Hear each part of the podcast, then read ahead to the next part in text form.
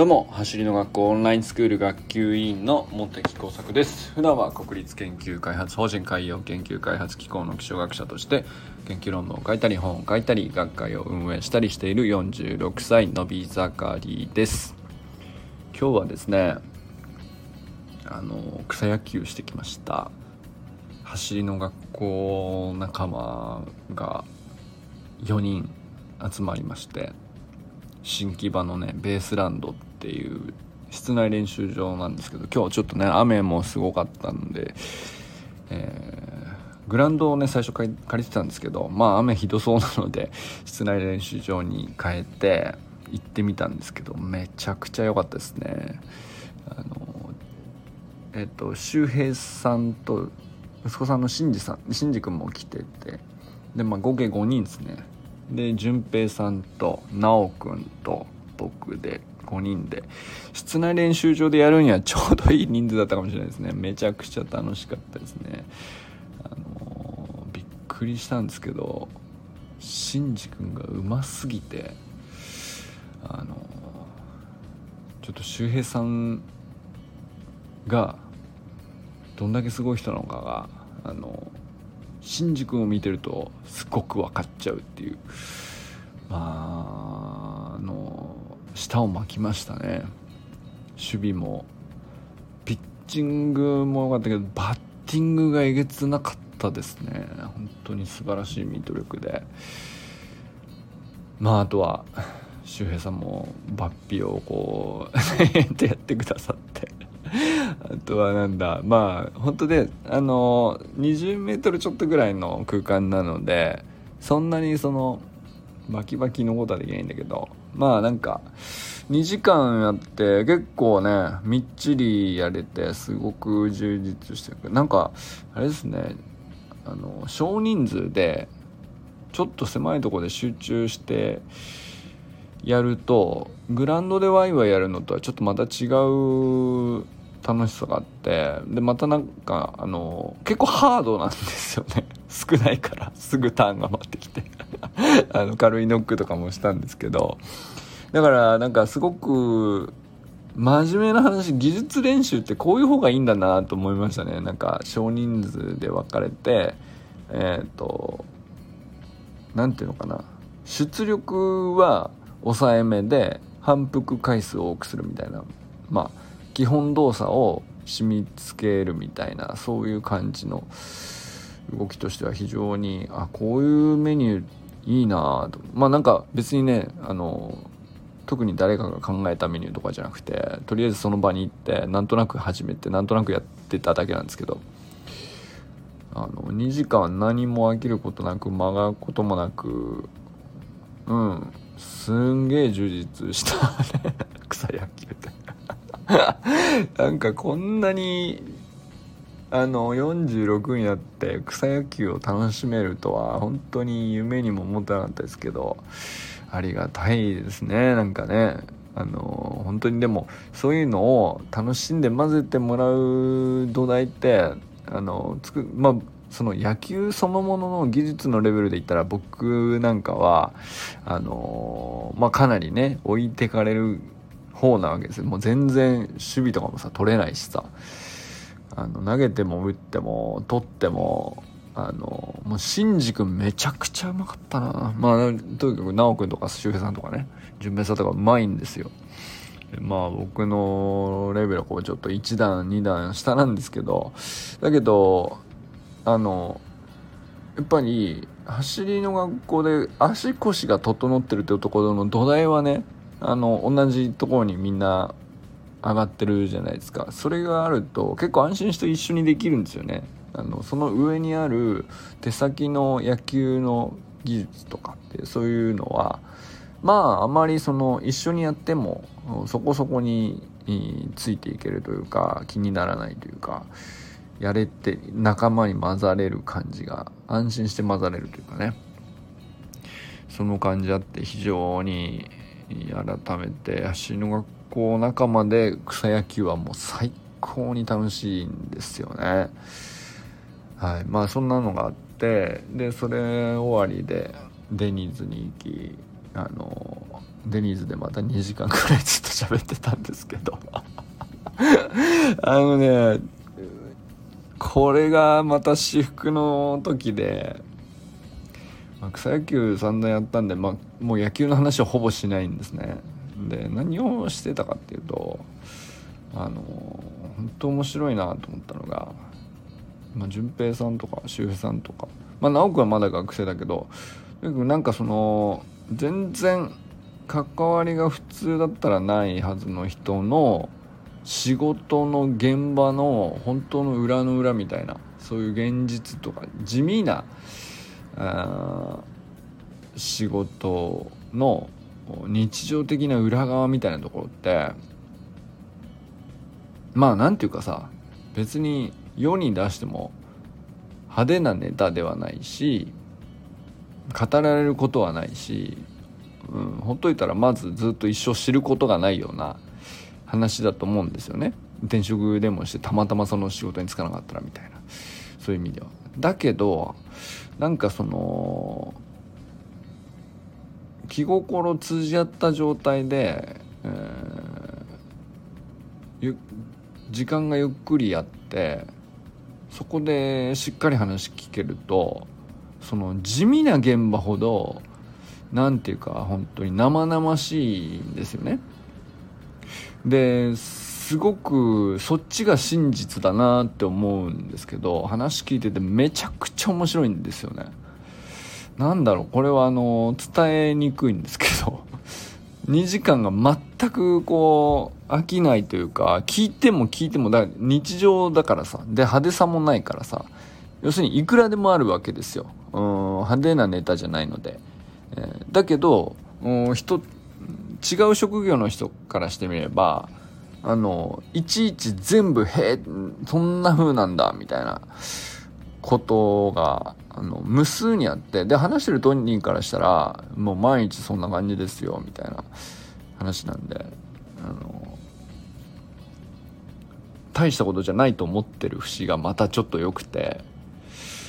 このギャップが面白いなと思ってですね。その聞いてる方はめちゃくちゃ価値を感じるしあの話してる方は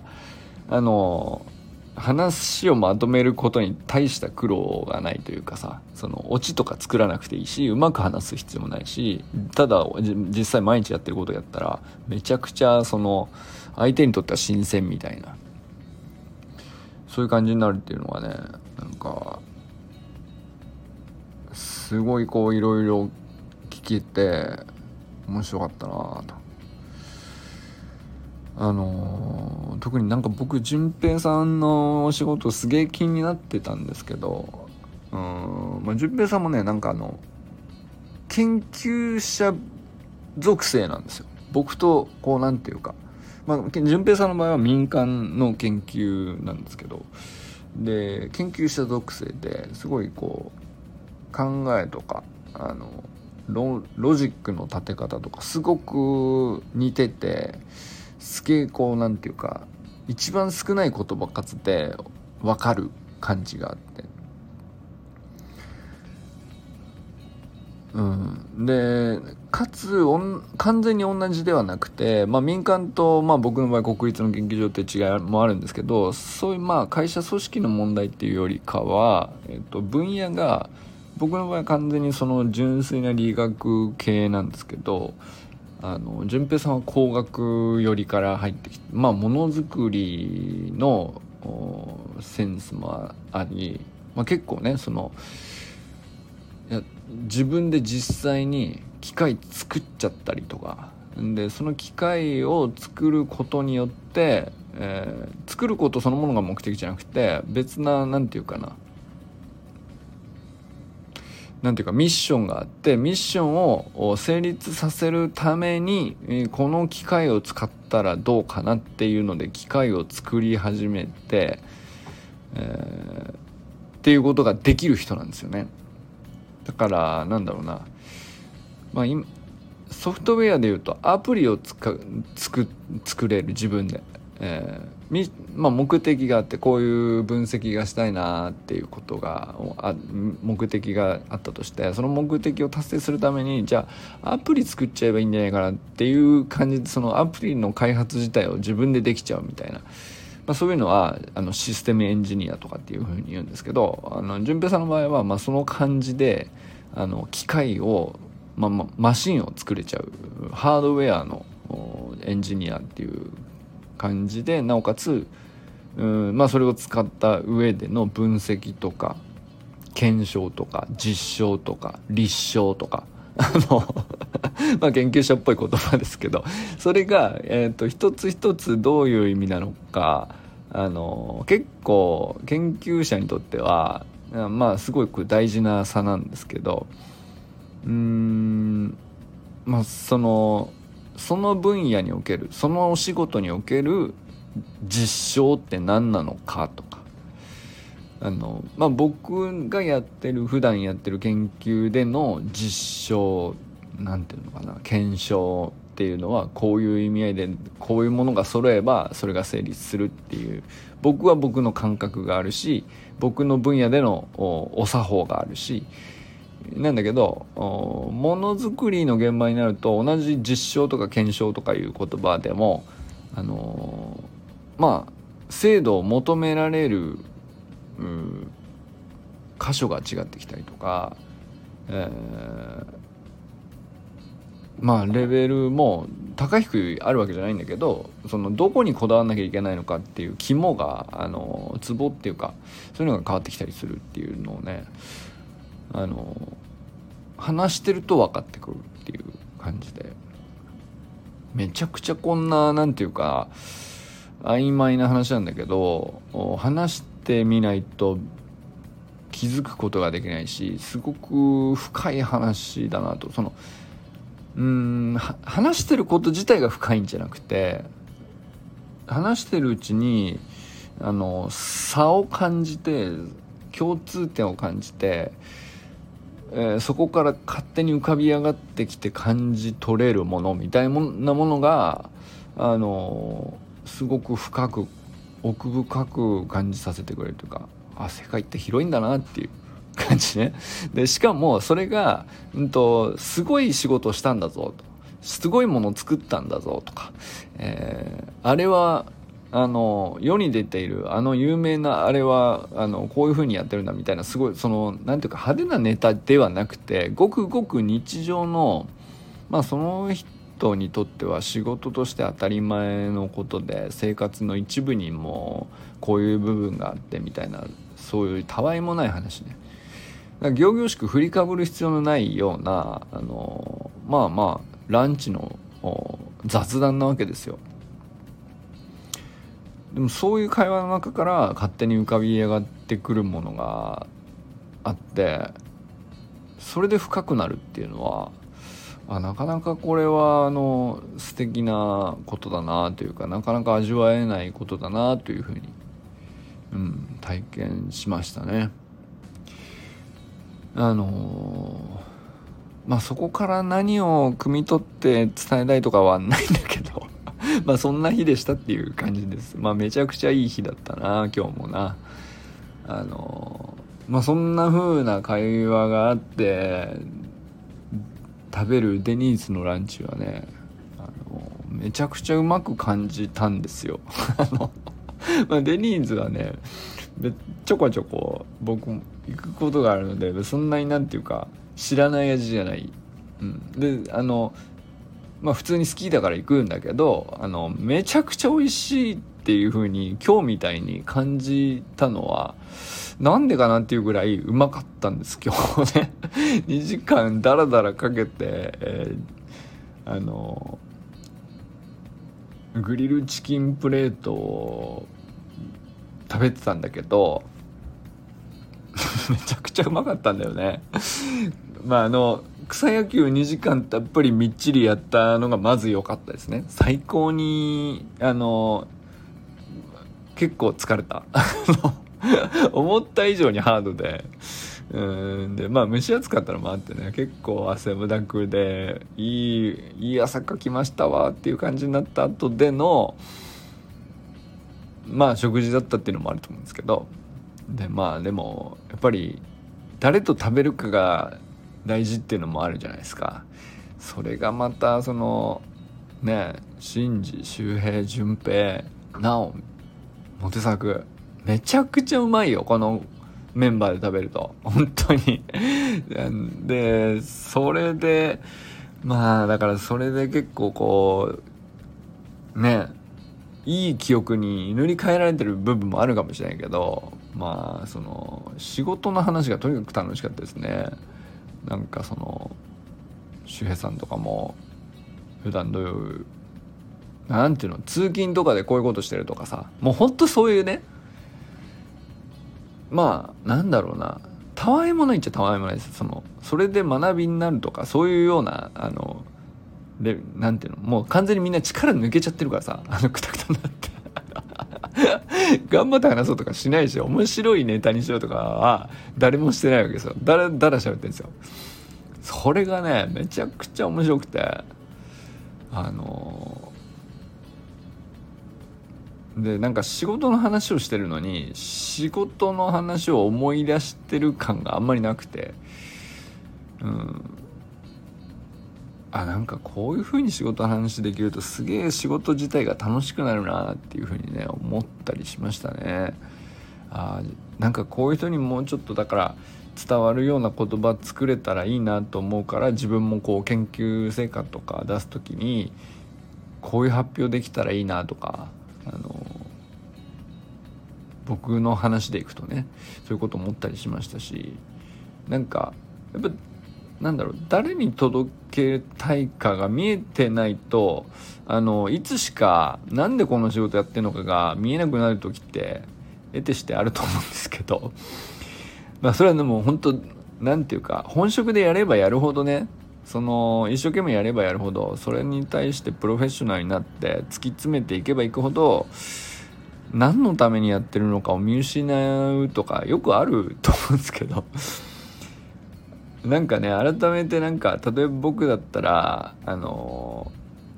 8月にねこの間まあ僕の研究成果の何ていうか一般向けの講演会みたいのがあってそれ周平さんがアーカイブで YouTube で見てくださっててでなんかそれもいろいろ話振ってくだくれたりなんかして。まあそれもこう会話としてはああだかだあったんですけどでもその改めて何て言うか周平さんに届くように言葉作ればいいんだって分かるとめちゃくちゃやりやすくなるんですよね一気にやりやすくなるんですよね。でその届けたい人一人をちゃんと思い浮かべてその人のために仕事するみたいな感じになった時のスイッチの入り方っていうのかなめちゃくちゃこう精度が高くなるしうんとやってて楽しくできるんですよねお仕事が。でまあ必ずしもその発表とかそういう晴れの場だけじゃなくてその裏で日の目を見ないような地味な作業もあのそのデニーズでね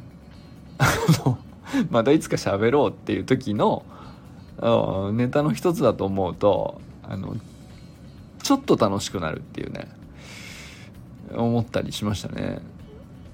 そうなのよ。普段なんてこんなもんなのよみたいなさ。その研究者とか言うと結構ねあの上に見れちゃうんですけどその肩書きがさ硬いっていうのかなんかすごそうみたいなあの振りかぶった感になっちゃって僕はすごくそのラベルに なんていうか違和感があって。俺そんなもんじゃそんな大したもんじゃないしさっていうなっちゃうんだよね。あの卑下はしないですよ。すごく楽しんでるんでいいんですけど。いやなんかあんまりその振りかぶってるかのようにあの仰がれてしまうと何ていうか居心地悪いっていうか なっちゃうんだけど、まあ、ああいうなんか本当に草野球でクタクタになった後にどうでもいい雑談の中での話ってなるとすっげえなんかその普段の日常の研究者のこんな作業なんて地味なもんでこんな程度の話なんですよみたいなのがまあ非常に面白くて喋ってても。でまあそうするとなんかあでも地味だけどすごいやっぱり改めて考えると大事だな。それ積み重ねない限りは結局日の目を見る成果にもつながらないわけだから。あそういううん、このデニーズでの時間を楽しくするためになんかあの地味な作業もねなんかちゃんとやろうってなったら素敵な話ですよねっていうね思ったりしましたね。はい。まあ本当に今日はただただそれだけなんですけど。地味な話仕事の現実ほどね面白いもんだなと思ったという話でございました。